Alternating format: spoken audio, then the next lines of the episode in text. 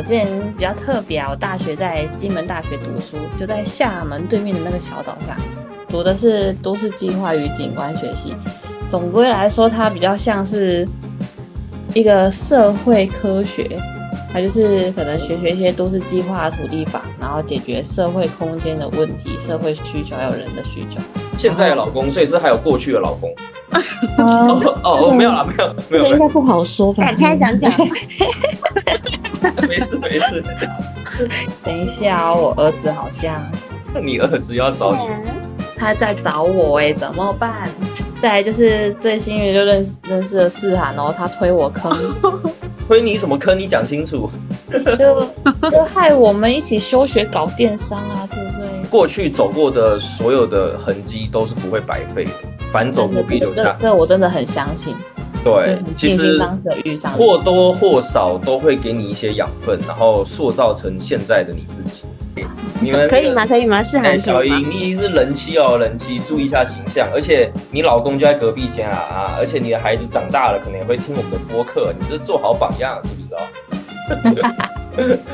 比较幸运的是，在哈工大，就是因为我们是好多学校合在一起的，清华、北大、哈工大商学院，所以就认识了蛮多人，尤其是认识你们，我真的觉得很值得哎、哇，你终于，你终于讲了人话了，真的。嗯，还是要点场面话的，不是吗？讲 OK OK，好，继续继续继续说场面话啊。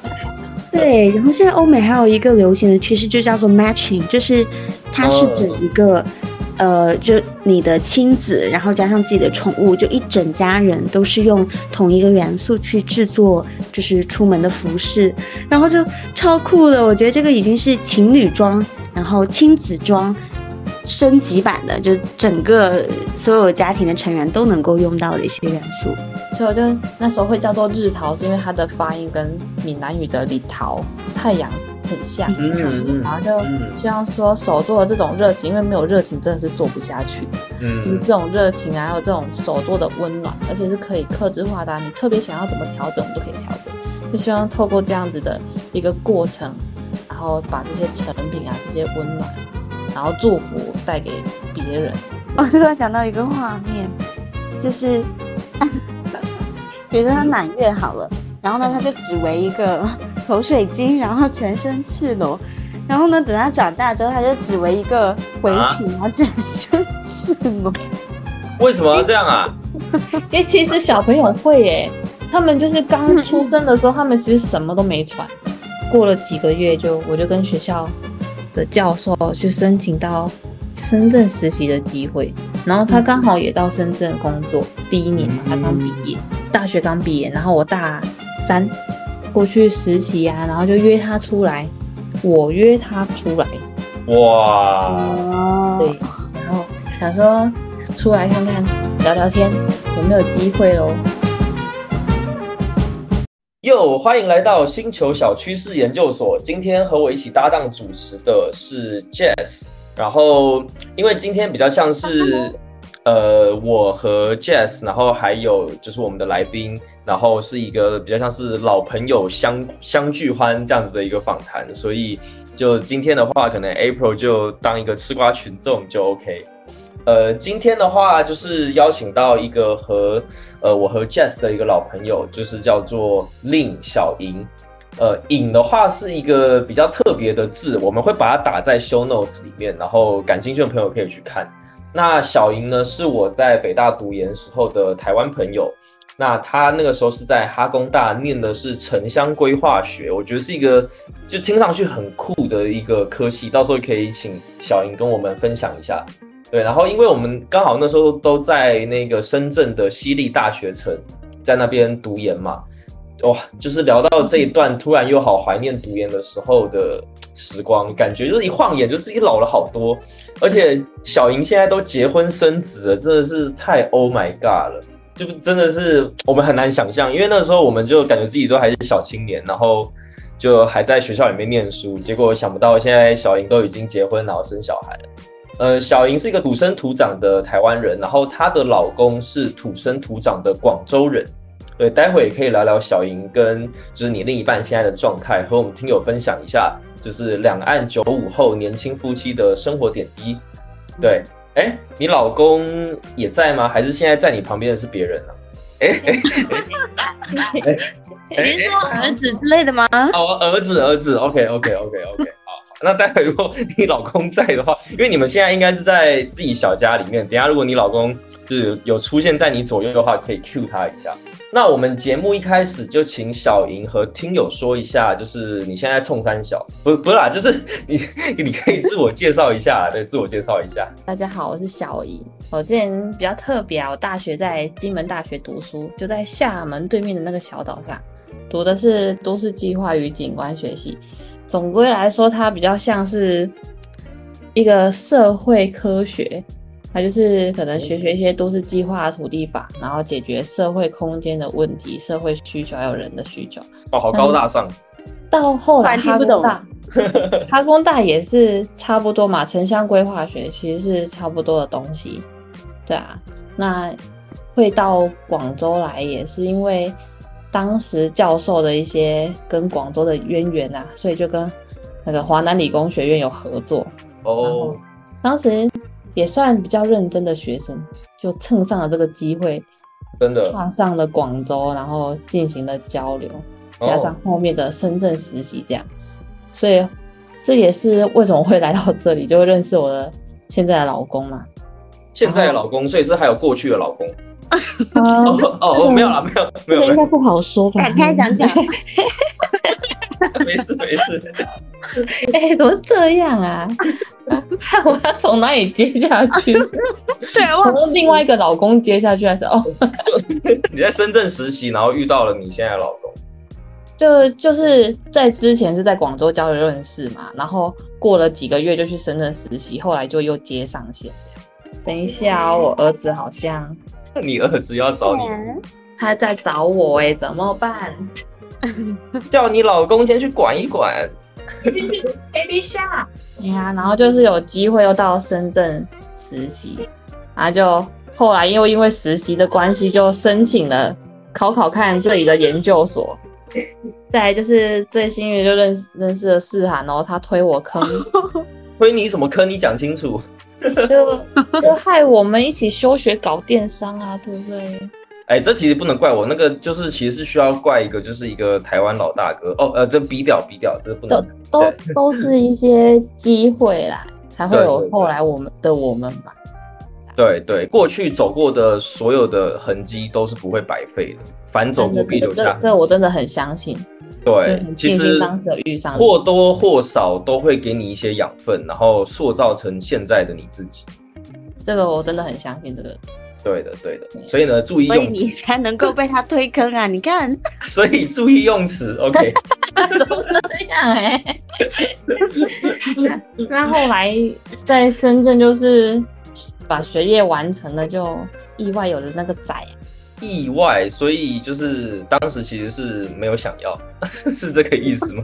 应该说没有在计划之内。哦，反正其实我觉得来了就是老天爷给你的一个 surprise 的礼物，对，给你的一个礼物，对。所以也因为他，然后就竟然就这样碰上了裁缝。哎，我觉得真的哎，就是感觉小莹的这一段人生经历非常的丰富，其实也充满了嗯惊喜跟意外吧，对吧？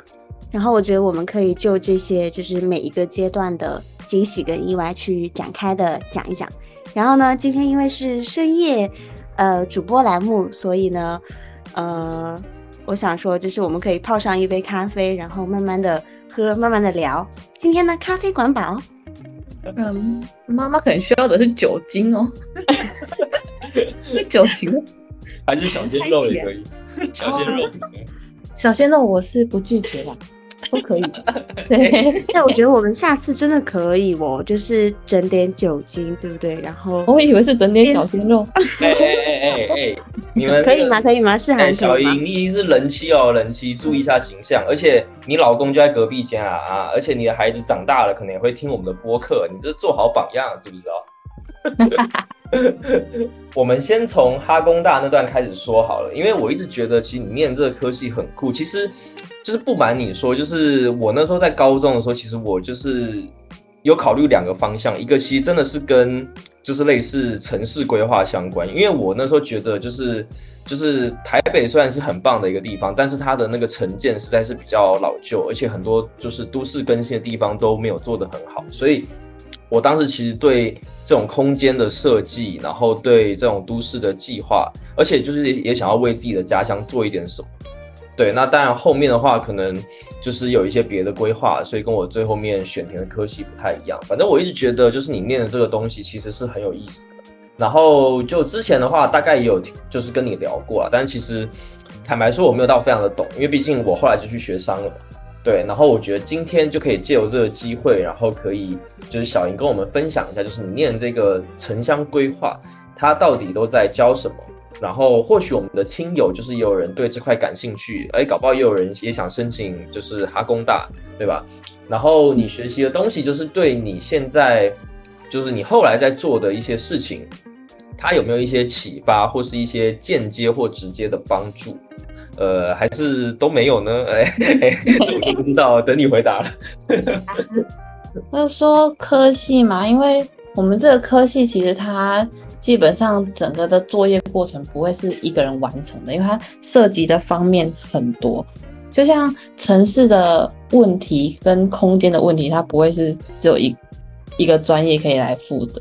所以其实我们团队合作比较多。我觉得这个科系带给我们最大的就是必须要团队合作跟去沟通。嗯，然后因为也是一个。有点像社会科学的学科，所以我们必须要针对那个那个项目的地块或者是那个都市去发现它的问题，然后提出可能一些方针啊，或者是寻找他说这个地方到底有什么弱点，那还有没有什么机会？嗯，所以我觉得这个对未来的帮助就是，同时也是在审视自己啊，就是自己的问题在哪，然后未来是能做什么，这个是有帮助，加上是做事情会比较有系统。因为我们要不断的去分析嘛，然后也因为说城市规划，它其实里面也会有一些绘图技能的提升什么的，所以基本上我们这个科系的学生会有一点美工美编的那个基础，所以这在后来也是奠定我现在半吃饭的工具。现在我不是做了裁缝，那可能会有一些平台啊、商城，这些都是。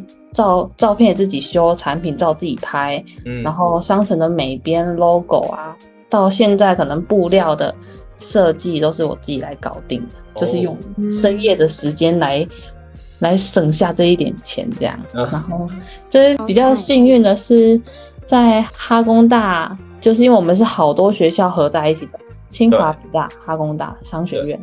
所以就认识了蛮多人，尤其是认识你们，我真的觉得很值得哎！哇，你终于你终于讲了人话了，真的。嗯，还是要点场面话的，不是吗？？OK，OK，，继续继续 继续说场面话啊！就是让我有那个机会碰到商啦，因为现在到真的是我们成长的过程，电商的变化真的是太大了。对，是从以前的贸易到现在电商。就是奠定了一个基础啊，所以在二零二一我生完宝宝后，我真的目前也找不到工作，因为生完小孩，或者是怀孕的时候，所以我就趁着之前的那一些概念，就弄了一个虾皮店，然后经营了一年，也是有一些过去的那个，就是我们当时休学经历那些电商的过程，也有一些实践的成果，我觉得真的很有趣。是是。OK，那我觉得就可以顺着刚才小莹讲这些事情，然后我觉得可以就来跟我们的听友介绍一下你现在在做的这一个母婴类的一个手作品牌。现在其实是有注册了一个品牌叫日淘手作，然后主要是做一些宝宝类的蜜月礼，比如说口水巾啊，然后围兜、奶嘴链，就是宝宝会用到的。蜜月就是宝宝。满月一个月的时候，然后大家会送送上祝福的礼物，可能是包红包啊，可能是送衣服啊。以前可能是送衣服啦，跟红包，但现在可能大家比较新颖了，送的东西就不太一样。嗯，所以就开始有一些变化，像因为衣服其实都是从那些衣服店没有什么特别的嘛，所以就现在开始会有一些自己选一些布啊，然后做口水巾、围兜，就做一套，然后送给小朋友，就算是一个祝福。这样，嗯，这样还蛮特别的，就是相当于给他定制一套，可能还会有宝宝自己的元素，是吗？是，如果妈妈特别喜欢什么，那她的布料可能就会出现什么，所以如果说像你特别喜欢小鲜肉，那这个布料上 可能 就很多肉块，很多肉块，天哪，听起来就有点地狱了。我算了，我们先不要这个话题，今天是一个清新的一个话题，对先不讲这个。哎呀，就除了这个，其实还有别的啦。因为我现在还有在做包包，哦，就是大人小孩可以选一样的布，那做起来就是亲子包包。哇，很不错哎，亲子包包。呃，小莹，就是为什么跨度会这么大呢？从呃城市管理这样子的一个专业，然后到我们的就是最后开了一家呃 Shopee 的店，然后卖的是母婴类的一个产品。我觉得这个就是它的跨越真的是非常的大。然后呃，你可以跟我们讲一讲，就是选择这个行业跟开这个小店的契机吗？其实开这个小店真的是误打误撞啊，因为其实我在怀孕之前我是运动很疯狂的人，但我怀上他之后竟然是要安胎，我只能在家里，然后加上一毕业就怀上了，基本上很难去找工作，所以呢就在家里实在是闲得发慌，然后就想说，嗯，是我自己第一个小孩耶，是不是应该要为他准备一份礼物？然后就因为这样的想法，我想说，那从他最出生就必须用的东西开始好了，就手帕，然后玩具就安抚巾，它可以捏那个布会有声音的那种，然后还有口水巾啊，还有它的浴巾、小被子。那因为就是给自己的小孩用，所以当时那个布料什么都不了解，我就跑去布庄，就请家里的人送我到布庄，然后去摸那个布，然后有什么差别。我一开始是手缝哦，手缝就是一个口水巾，我手缝要六个小时，但现在用裁缝机只要十十五到二十分钟，就真的差很多，效率提升好快。对啊，但是当时一直不敢买裁缝机，因为很多人都是一下子的热度嘛。对。然后我就想说，裁裁缝机其实贵的，一台也要一两千人民币。嗯嗯嗯。对啊，我想说没赚钱又花那个钱好嘛，但是我缝到后面就大家说，哎，好像东西还挺像样的，我就想说，那找个机会，我在网络上竟然看到九十九九百九十九块台币的展示机。OK，哎、玩的差很多哎，其实就差不多两两百多到三百。对，然后我想说，那就它还是大品牌嘛，日本的大品牌。他说，那买来玩玩看，我就这样子开始做，然后做了一阵子，我就有试着在虾皮平台去卖，然后后来在半年的时间，竟然卖了上百条，很哇哦，对啊 OK 超酷的欸，都没有做宣发吧，然后就能够卖到上百条。对，我觉得这就是一些购物平台、电商平台厉害的地方，还有自流量嘛。然后可能关键字就是因为之前我们也稍微有玩过电商，所以就把这些东西实践下来。我其实有在关键字上面做优化，嗯，然后甚至是在内容，然后拍照有比较特别去调整，所以还蛮特别的经历。哎，所以像小云你现在的店铺的话，是有涵盖哪一些品类啊？就你刚刚提到的，呃，就是亲子的包包，然后像手帕呀、安抚巾啊、口水巾啊，这些都有上线吗？主打的又是什么产品呢？就主打的还是就是小孩这些东西，但现在也有在扩增一些品类，比如说可能包包以外，还有做一些围裙，然后现在是有规划宠物的领巾，因为很多人家里都养了狗狗或猫猫，对对吧？然后其实现在大家家里有可能也只生一个娃，但是那那个汪星人或喵星人就成了他们的第一个手足，所以其实真的也有客人来问我说，能不能跟他的猫猫狗狗做一个手足款的围巾，就一个小领带这样。然后想说，哎，这个好像也挺不错的，所以现在有在规划这个。哦，哎、挺好的，因为其实像我们只有节目里面也有在聊那个宠物经济，然后我觉得就是、嗯包括其实像一些很大的那个电商，比如说像 Shein，Shein 他们后来也有开一个专门的品类，就是跟宠物服饰品就是跟那个就是跟 pet 的 fashion 相关的一些东西，我真的觉得就是很有意思。然后我觉得你往这个地方去拓的话，其实就我觉得是很有前景的。包括可能原本就是找你来买一些就是跟自己小朋友相关用品的这些老客户，他们未来可能都会养狗，甚至他们的小朋友以后长大了可能也会养狗养猫，就养宠物。所以你可以把你的老客户去做深。同时的话，你面向的客群又可以更广，我觉得这个思路其实是还不错的。对啊，对啊。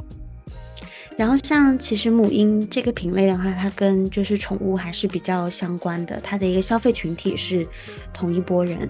然后我们其实，在就是做宠物这个栏目的时候，也有就是看到很多的呃大牌，包括一些高奢的，像什么 Gucci 啊、LV 啊，他们其实都有推出自己的宠物系列。然后也有刚刚你提到的领结，还有拴绳。其实我我想想，就是如果能够拉，就是用非常漂亮的这种手做的遛狗绳，然后牵着牵着我的狗出门的话，我觉得超拉风的哎。真的真的，我觉得那样超棒。然后哎，就呃一手拎着小朋友，然后上面的领巾也是设计过，然后一手牵着自己家的小狗。对，然后现在欧美还有一个流行的趋势，就叫做 matching，就是它是整一个，呃，就你的亲子，然后加上自己的宠物，就一整家人都是用同一个元素去制作，就是出门的服饰，然后就超酷的。我觉得这个已经是情侣装，然后亲子装升级版的，就整个所有家庭的成员都能够用到的一些元素。对的，对的，而且我觉得这种 matching，甚至以后可能会有 matching。Plus 就是以后可能有一些，就像其实像像在在一些就是中国人的观念里面嘛，就是可能会那种家族的感觉，其实是很重要的。Maybe 你周边可以变成那种专门 for 一些大家族的那一种专门设计的那一种设计师，真的，哎，这也不是不可能哦。就是以后他们可能家族都会有某一种符号或标志，对，或者说从小他们对我想过哎，因为当时有这个想法，我是。因为去拍了全家福，嗯嗯，全家福你如果都各自配衣服，好像又缺少一种共同性的感觉。对对，所以如果小孩的领巾啊，然后爸爸的领带，嗯，腰带啊什么，如果能做一组，我那时候也是觉得这样子，就是为了拍照或者是为了节日，然后去做一组特别的造型，也是很不错。而且东西都小小的，但是整体性就有了。对对对，哎，确实，哎，我觉得这个很有意思哦，很实用的这些。我觉得我们之后可以线下的时候深入探讨一下。可以啊，你是说现场让小英帮忙做吗？对，然后我们不是有那个短视频的一些资源嘛，直接嫁接进来，我们就来搞这些内容。我觉得应该可以，好像可以，我觉得应该可以卖爆。哎，好好，我们我们到私底下再来聊。对。对，就是其实我觉得现在小莹妮有点像是，就在我的观念里会有点像是那种独立设计师的感觉，就是他们就是会有一些忠于自己的一些调调，他们可能不会去其他的地方上班，比如说有一些设计师他就是不想要去受雇于其他的设计公司，因为你一旦受雇于别人的话，你就要去符合那个公司想要的形象。对，那我觉得你现在比较像是你有一个自己的，就是你很很自己的一个初衷，就是你爱你的的第一个小宝贝。对，然后你希望为他做一些事情，对，所以你创造了这一个就是呃充满着爱的这样的一个母婴类的品牌，对，然后其实我们很好奇，就是嗯，你当初在创立这个品牌的时候，你有没有一些就是更多的一些初衷啊，或者是一些理念包含在里面呢？创立这个品牌就主要还是因为那个小孩嘛，嗯，所以很简单很简单的，我就只是单纯想为他亲手缝制。比较好的布料的东西，因为小朋友很嫩很嫩，嗯，因为希望自己亲手做，我就觉得，哎，慈母手中线嘛。现在的人又没有那么多时间，但是刚好我有，就都在家里嘛，所以我就那时候会叫做日桃，是因为它的发音跟闽南语的李桃。太阳很像，嗯，然后就希望说手做的这种热情，因为没有热情真的是做不下去的，嗯，就是这种热情啊，还有这种手做的温暖，而且是可以克制化的，你特别想要怎么调整，我们都可以调整。就希望透过这样子的一个过程，然后把这些成品啊，这些温暖，然后祝福带给别人。然后因为也是我自己的工作室嘛，所以每一件都是我亲手做的，我没有找代工。嗯，如果单子多的话，就是只能排，因为我不希望交给别人做，我不知道他们的细节是什么，就比较有风险。对啊，是。哎，我很好奇，就是呃，你在这可能一年多的时间里面，持续创作的灵感来源是什么呀？主要创作来源还是自己的小孩，就是我跟他的生活。因为比如说，如果你说是一些，比如说布款式，比如说包包还是什么，那个是我上网可能看一些大师们的作品。然后可能自己就思考说，哎，那如果对于我来说，我的包包应该要变成什么样？那我的需求是什么？那这样子去微调，微调成为自己的专属的造型跟功能。那如果说是那些印花布料啊，还有我做现在开始做那些布料的设计嘛，这个就完全来来源自我跟我儿子的生活，因为他现在正在牙牙学语。然后他就很喜欢蔬菜、水果、动物啊，数字特别激动，所以我就他最近特别喜欢一个东西叫做鱼，他只要看到鱼就鱼鱼，哇哦鱼有鱼，然后我想说好可爱，这么激动真的很可爱，对啊，那就是因为他看到这些的图案，他就很很高兴嘛，然后加上我就觉得。哎，这好像也是一种互动方式啊！如果这些图案能够让小朋友有反应，那不是很好吗？所以我可能就会偏向比较童趣的画风，然后为他画一些他最近有兴趣的东西，比如说动物啊、鱼啊、大象啊、水果，然后把它印成布料做成围兜或衣服的时候，你也可以跟小孩也互动啊，因为这些图案就是比较可爱啦。哎，我想补充问一下，就是。呃，像布料这种，呃，我们怎么去看它的品牌啊？有哪些品牌是在这个领域做的比较好的？其实我们现在市面上看到，他们那个布的旁边会打上那个布厂的的那个标签，那种有有出来的，基本上就是你可以看到它是哪一家的。嗯，那其实我们现在大家比较知道的就是 SOSO，日本的那个。但是它是版权部，所以我们是没有办法使用的。但是其他的可能他们是有授权的，就是布料扯到还有授权的问题，所以就比较麻烦。所以在这方面，其实找大品牌兼有授权到我们去做二次产品可以贩卖的，这就比较有保障，不会说你拿那个布来做到一半，然后变成说，哎，你侵权这个布料的墨水，它不是环保的，对小孩不好的，对啊。所以基本上就是到布，就网络上去找那些布厂。其实现在查的就是会会有那些清单，这样就是大品牌，然后有授权可以使用的是吗？对对。所以其实很多人在这方面会误触这个规范，然后到时候惹了。对呀。就是你，你是本来就知道这些嘛？因为像我的话，就这一块，我其实本来也是我的盲区，就是我也不会知道说要这样子。我也是因为可能自己跟设计有点关系，然后自己也会画一些 logo，然后一些图案。其实后来去看一些授权，后来看一看，哎呦，布料好像没有那么简单。嗯，哎，所以我觉得，对啊，我觉得你其实怎么说，你过去。的很多经历真的是有帮助你在现在开这家店，然后可以开得更顺利一点。对，会比较注意到这些细节。其实很多人不知道，就卖的卡通布，比如说你现在知道的哆啦 A 梦，对，那个宝可梦那些布，基本上你只能卖买卖布料，但不能把它做成东西。对，嗯，哦，OK，OK。嗯，这是一个知识点，对听友可以学习起来。哎，我想问问小英，就是呃，你现在的顾客都是哪一些群体呀？因为你贩卖的呃东西的话，它是母婴类的产品嘛，是不是都是以就是呃母婴为主？然后你有没有特别印象深刻的一次成交的经验可以跟听友们分享一下呢？因为我大部分的客人还是爸爸妈妈或者是阿公阿妈、爷爷奶奶为主嘛。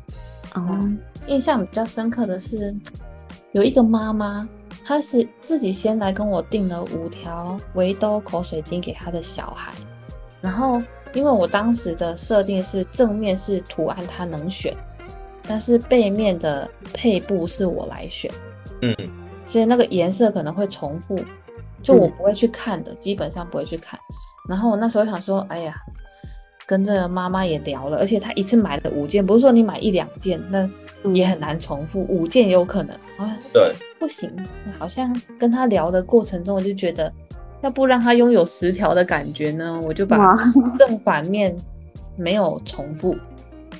然后我想说这这点小细节可能他们不会看到嘛，但是后来那个妈妈收到的时候，竟然反馈就说她很谢谢她有感觉到超出五件，好像拥有十件的价值，就觉得嗯，诶，好像很值得，在那边挑布的时候很值得。那这也是因为都是我自己做嘛，然后跟他们讨论的时间虽然说很花费花费时间跟精力，因为你要跟客人沟通他的需求，但也因此比较了解啦。所以后来这个妈妈有回头来跟我买了六件，然后还是寄到美国给她的友人。然后庆哦，祝她的宝宝诞生。就是虽然说不是自己认识的人，但好像也一起感受到这份喜悦，就觉得做这个做这个手作好像还蛮有意义的。嗯，这真的是买家跟卖家的双向奔赴。就小姨你这边的话，也是呃非常主动的给他就提供呃更多的一个面料，然后让他有实践这样子口水多的使用感受。然后这个妈妈也非常感，她她也感受到了你的心意，然后愿意下更多的一个订单。我觉得这真的是让我觉得呃是一次很感人的购物体验。我真的还是蛮好奇，就是小莹你是怎么一步一步的去把你这个店从零到一去做起来？就比如说，呃，虽然你没有可能没有特别去投放广告吧，但是就是怎么样，就是慢慢的把这个客人可以就是把它做起来呢？然后，呃，怎么样去一步一步的把自己的可能店铺的口碑去做起来？你有没有在这一方面可能特别花一些？就是自己的精力去做。然后就现在的话，除了在这个虾皮这个平台上面的话，就是如果说现在在大陆的话，就是呃大陆的听友们能够买得到你的手做的产品。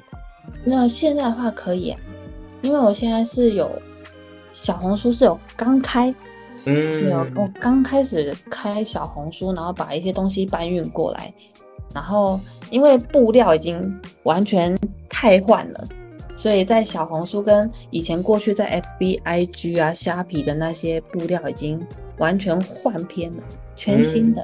嗯对啊，嗯所以现在如果要看的话，主要是看小红书这边的，所以有兴趣可以去小红书看一下。OK，所以你的店现在就是也完全都是靠自然流量了，就是像你说的，一点广告都没有投这样子。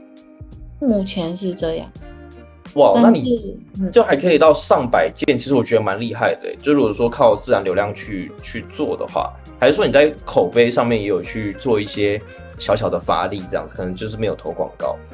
当时会没有投广告，一个是预算的问题，一个是因为我不知道它的成果如何，所以我一开始是没有投广告，然后是靠身边朋友的订单为主。那在虾皮上面就真的是靠平台的流量，所以这个部分我是有在关键字，还有去看了一下竞争对手的他们的定价啊，还有他们布料的选择，嗯然后还有跟一些文案，可能比如说想想小孩，大家会比较注重小孩的东西是什么，然后可能就会把那些文案打进去啊，使用场景稍微叙述一下。我不知道这有没有有没有效果，但是我就这么做了。嗯嗯然后嗯嗯，口碑的话，就是因为因为我没有投广告，所以我觉得口碑是必然的。是，你就一定要做到好，然后可能会有一些特别的额外的服务，比如说像之前那个客人他克制的东西，然后可能会再加一些我跟他对他的了解，然后加一些巧思再给他。那确实因为这样，我的回头客比较多，嗯嗯，就大部分都会再来买第二遍。嗯对，有妈妈可能说，哎、我小孩用了一两个月了，那可以再买新的咯。我就说，那来吧，你要挑什么？对。来吧，来吧，你喜欢什么？有新的布啦，又进来了，你喜欢什么再挑。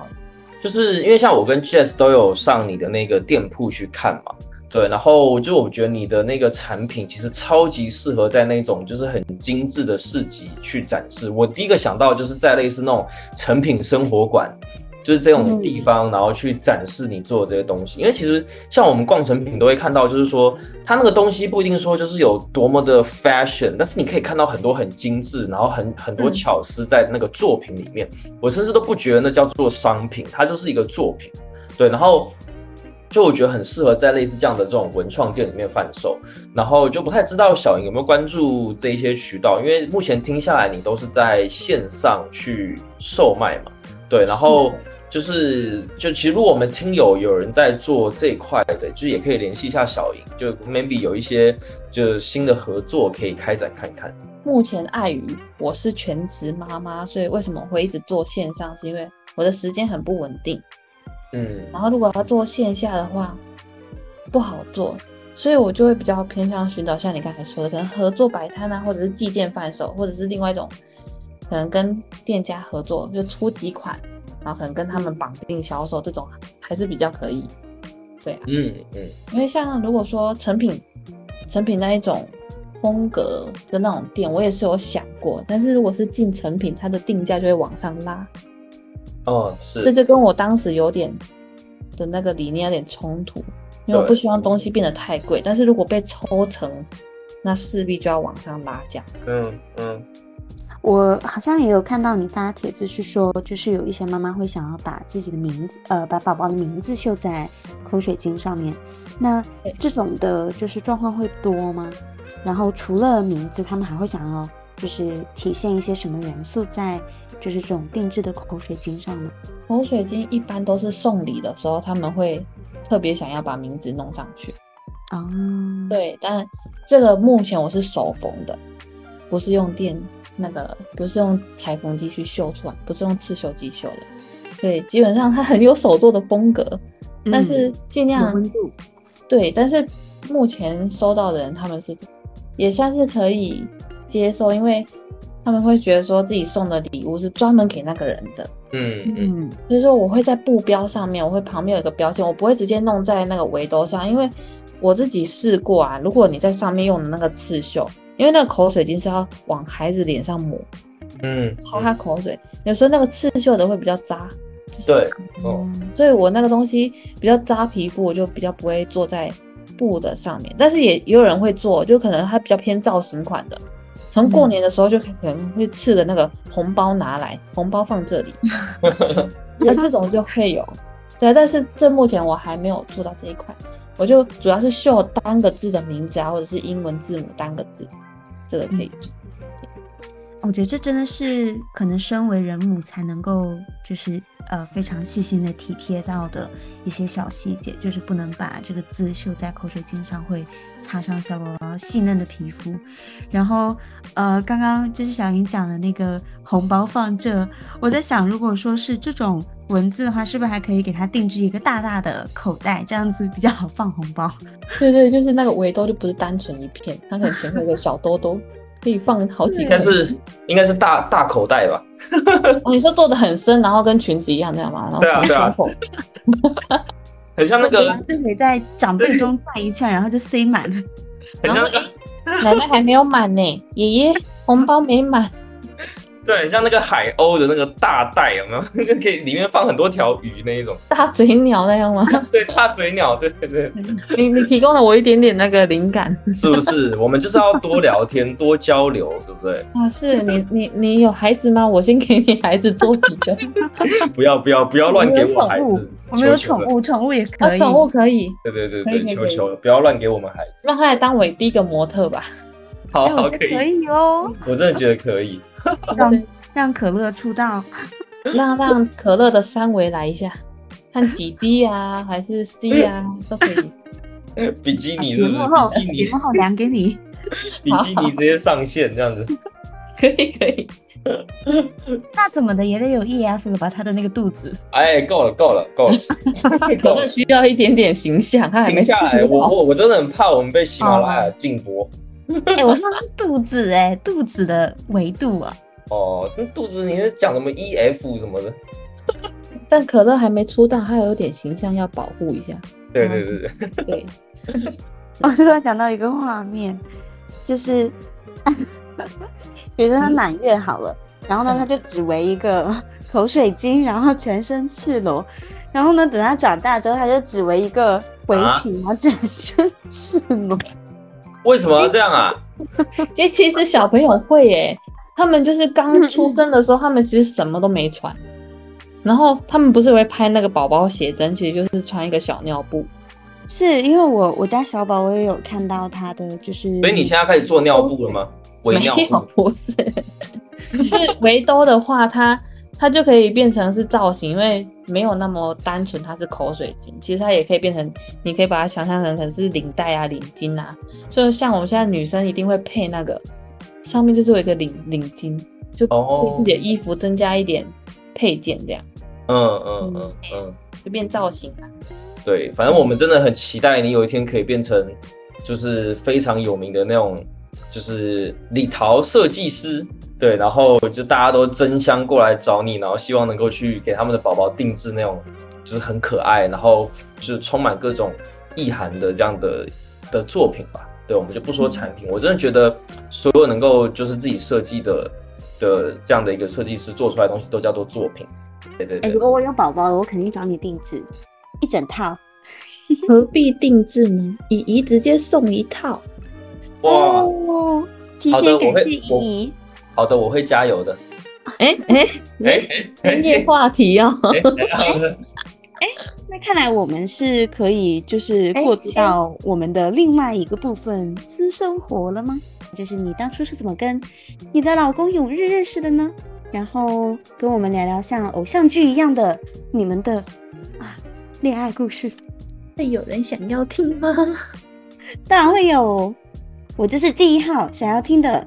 当时认识就是因为不是有机会到广州交流了嘛，所以就认识了。然后过了几个月就，我就跟学校的教授去申请到深圳实习的机会。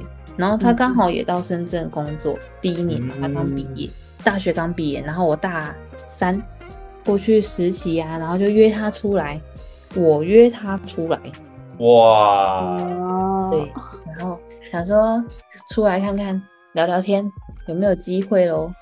应该没有人会没机会去约他的吧？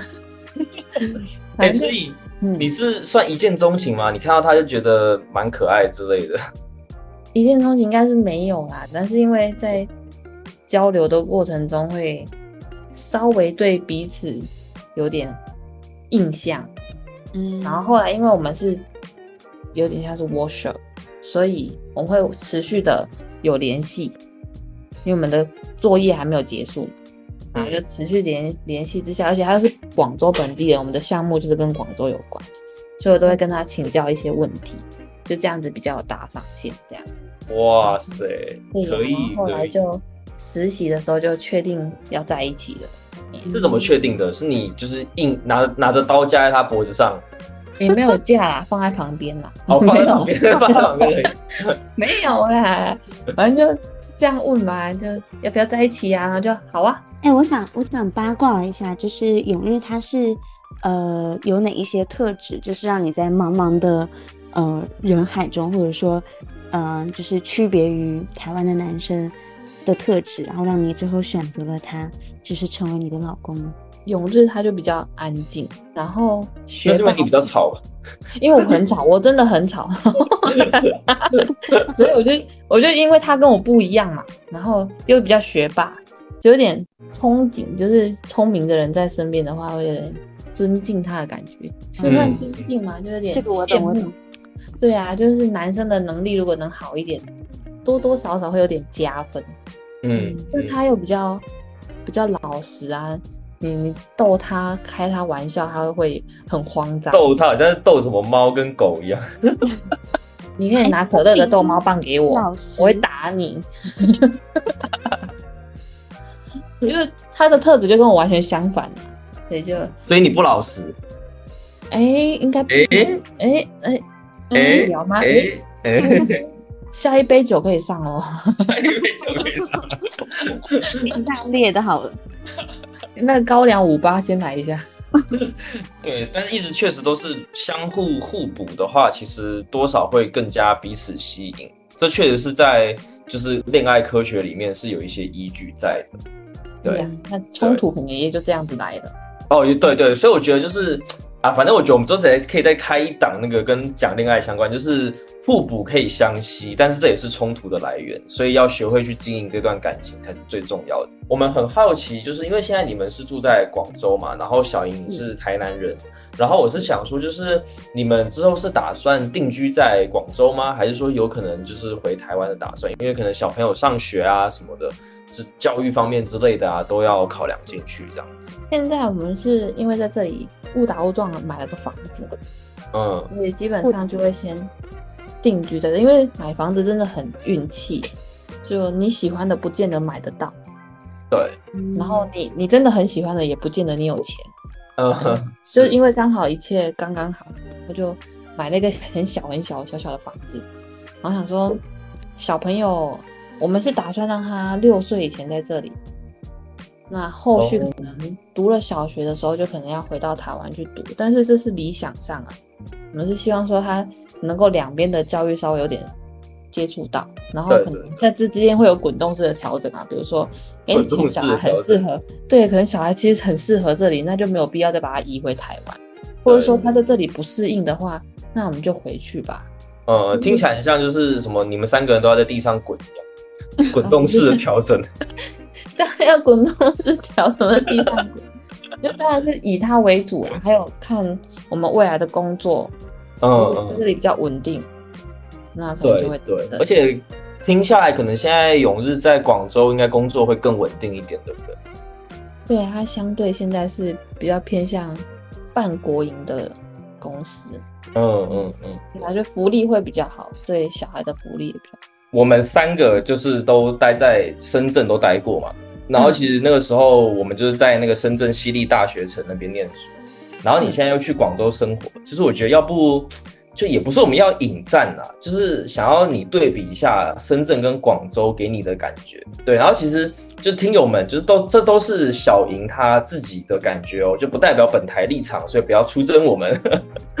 我怎么觉得这锅有点大呢？有点重啊。我还没说，好像被砸了一下哎。如果说深圳，我就觉得深圳比较比较年轻。所以你觉得广州很老？它是老城区啊，你不能说它老，它就是很老，它确实很老，它比较有文化底蕴嘛。所以你是觉得深圳没有文化？哎，不是这样说的哦。它历史的积累比较没那么久，但它也是有自己的文化的哦。哦，OK，好好说话呀。OK，OK，OK。我们现在那个什么，那个港香港啊，港粤地区是大湾区，不能不能欧北恭维呢。对对对，卖欧北恭维。但比起来，我觉得深圳的那个步伐比较快。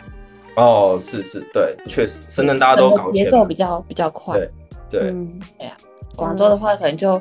我觉得广州跟台南好像有点像哎，哦，文化对，嗯，文化比较多的地方，然后就不是说比较多，就对很多很很多小吃啊，什么小小吃，对啊，超多好吃的。对，所以如果要你用一句话去总结深圳跟广州，你会怎么总结？深圳嘛，就那一句话，来了深圳就是深圳人，那来久了可能就不是人。那来了广州呢，就是个懂吃的人，我觉得。不是说，不是 不是说来了深圳就是惠州了，因为深圳房价太贵了，所以都去惠州，对，都去惠州买。哎，天哪！OK OK，对，就是来了深圳就是深圳人，因为深圳毕竟是很多外地人离乡背景打拼的第一站，对，所以我觉得深圳它是一个非常包容的一个城市。对，然后这边基本上就是各个年轻人过来这边创业、学习，然后工作。对，所以我觉得来了深圳就是深圳人这句话，其实当初就是在我深圳在深圳大概待两三年之后，其实听到这句话的时候还蛮感动的。对，就会觉得自己是好像有被这个地方给接纳的感觉。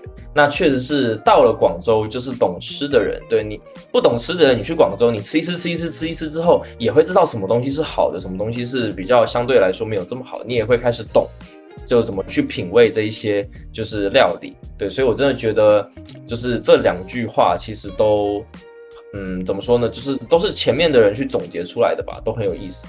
哎呀，我觉得今天就是。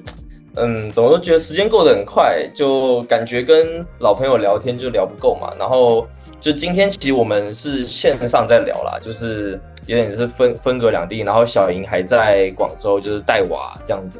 对，那就今天真的非常开心，邀请我的好朋友小莹，然后就来到节目去聊聊她在做的这个设计小店的品牌，还有聊一聊就是两岸夫妻生活的点滴。小莹什么时候有空啊？我们一起去广州，然后找你喝早茶。好啊，好啊，等一下下播来定一下时间，带你们去吃那个园林风的那个茶楼，可以看风景。哇，真不错，真不错。对呀、然后可以一起讲一些笨收尾，这样讲一些干话，这样子，没问题啊，一起带娃体验一下。一起带娃，OK OK，好赞好赞，好啊，那就这么说定啦。然后那听友们，我们下次见，那就这样啦，拜拜。拜拜。